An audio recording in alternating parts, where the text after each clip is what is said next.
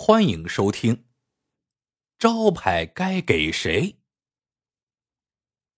徽州城里有一家叫满堂春的糕点作坊，一向生意兴隆。最近，作坊主人刘掌柜有了一件烦心事儿。这刘掌柜有两个儿子，大儿子名叫刘家继，小儿子名叫刘家成，都已二十多岁了。自古以来，兄弟大了是要分家的，而且刘掌柜知道自己年事已高，到了该将生意交给儿子经营的时候了。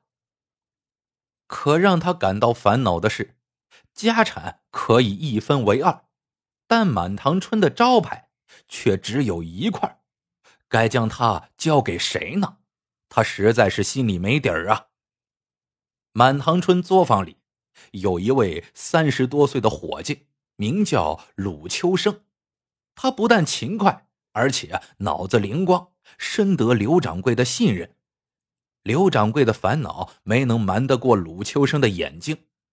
这一天，刘掌柜正紧锁眉头，鲁秋生道：“掌柜的，您何不将招牌传给最孝顺的儿子呢？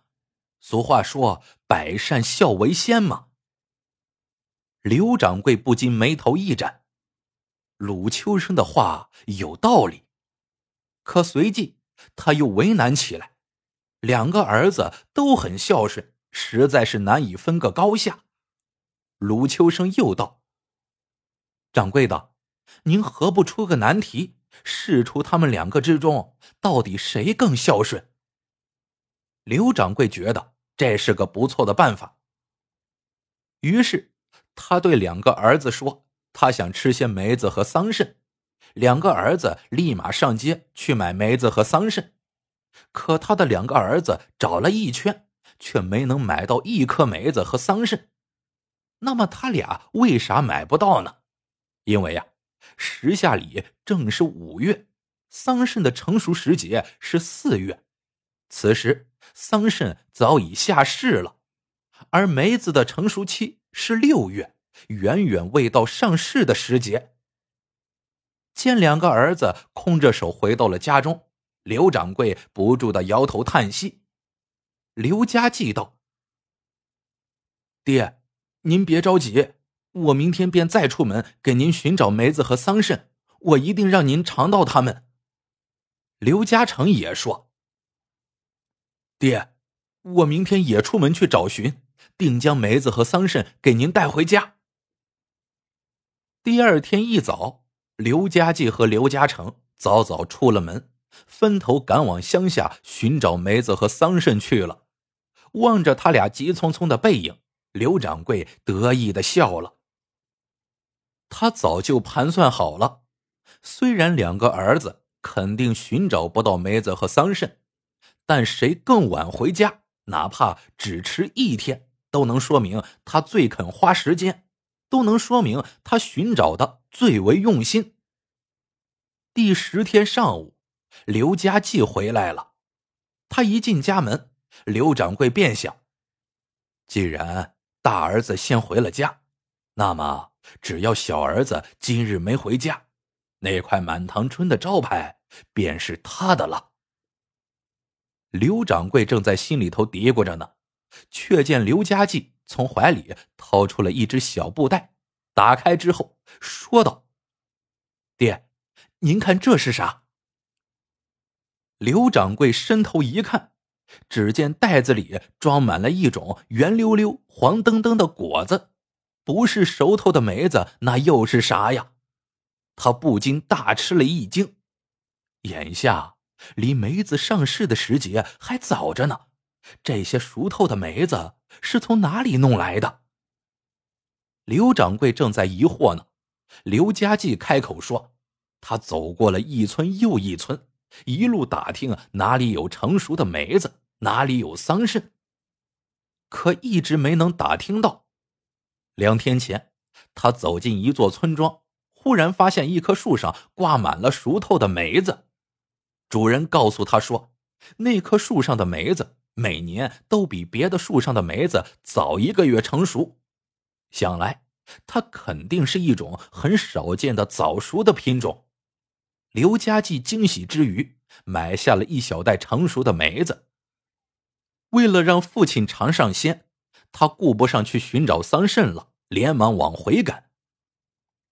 刘掌柜尝起了梅子，正尝得起劲儿呢，忽然一个人走进屋来。刘掌柜抬头一看，那人竟是刘家成。这兄弟俩一前一后回来，相隔不到半个时辰。刘家成呢，也从怀里掏出一只小布袋，打了开来之后，袋子里竟装满了桑葚。这个时节怎么可能找到桑葚呢？刘掌柜惊讶的张大了嘴，一时竟说不出话来。刘家成说：“他到了乡下之后，到处打听哪里有桑葚和成熟的梅子。两天前，他在一处深山之中见到了一片桑树林，枝头挂满了或紫或黑的桑葚。主人告诉他说，那片大山之中常年云雾缭绕，气温比别处的低。”因此，山中的季节变换比别处的缓慢。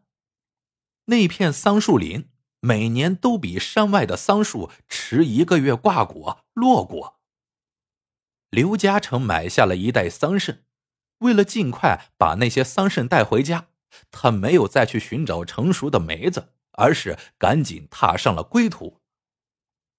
吃着梅子，尝着桑葚，刘掌柜的心头。不禁充满了甜蜜的感觉，可他没高兴多久，便又犯起愁来。这两个儿子在同一天里回到了家中，并且都带回了一样他们所要寻找的果子，这孝心实在是难以分出高下。那块满堂春的牌子到底该传给谁呢？次日。鲁秋生见刘掌柜愁眉不展，便问他咋了。刘掌柜就把自己的为难之事说了出来。鲁秋生沉默了一会儿，说道：“既然嘉诚和嘉记的孝心不相上下，那不如试试他们俩谁最能干，谁最能干，便把那块招牌传给他。”刘掌柜一想。觉得这个办法倒是值得一试，于是当天他便让两个儿子，一个赶往梧州，一个赶往池州，去和那里的店铺谈生意，以一个月时间为限。刘掌柜是这样盘算的：梧州、池州距离徽州城都有三百多里的路程，在一个月的期限内，哪个儿子谈下的生意多？便说明哪个儿子最能干。刘家骥去的是梧州，他进了城之后，找了一家店铺，试图说服老板买卖满堂春的糕点。可那老板却拒绝了他，说梧州城里有不少的糕点作坊，自己何必舍近求远，去跟远在徽州城里的满堂春去做买卖呢？一连三天。刘家骥都缠着那位老板谈生意，可那老板却总是懒得搭理他。第四天，那老板还是对刘家骥不理不睬。刘家骥正无计可施，一个老汉走进了铺子，看样子是想买糕点。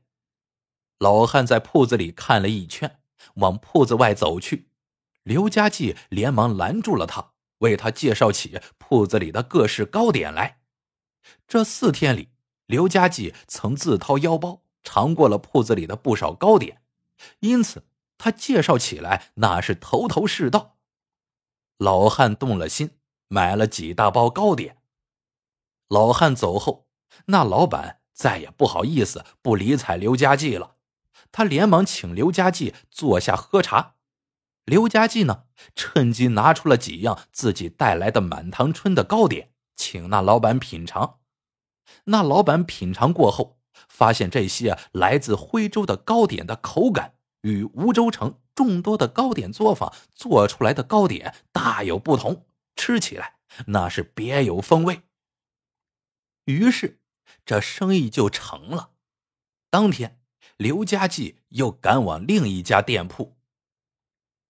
咱说完刘家记，再来说说刘家成。他赶到池州之后，进了一家店铺，与老板谈生意。可那老板也不愿意同远在徽州的满堂春做生意。一连两天，生意都没有谈成。第三天，刘家成来到了店铺中，正在思考怎样才能说服那老板。忽然，天下起了大雨。这时，正巧那老板的一批货物被运到了店铺门前，如果不尽早将货物搬进铺子里，那损失可就大了。刘嘉诚想都没想，立即是又抱又扛，帮着搬运起货物来。不一会儿，货物搬完了，刘嘉诚却淋了个湿透。那老板过意不去，便推心置腹的与刘嘉诚谈起生意来。一个月的期限到了，兄弟二人按时回到了家中。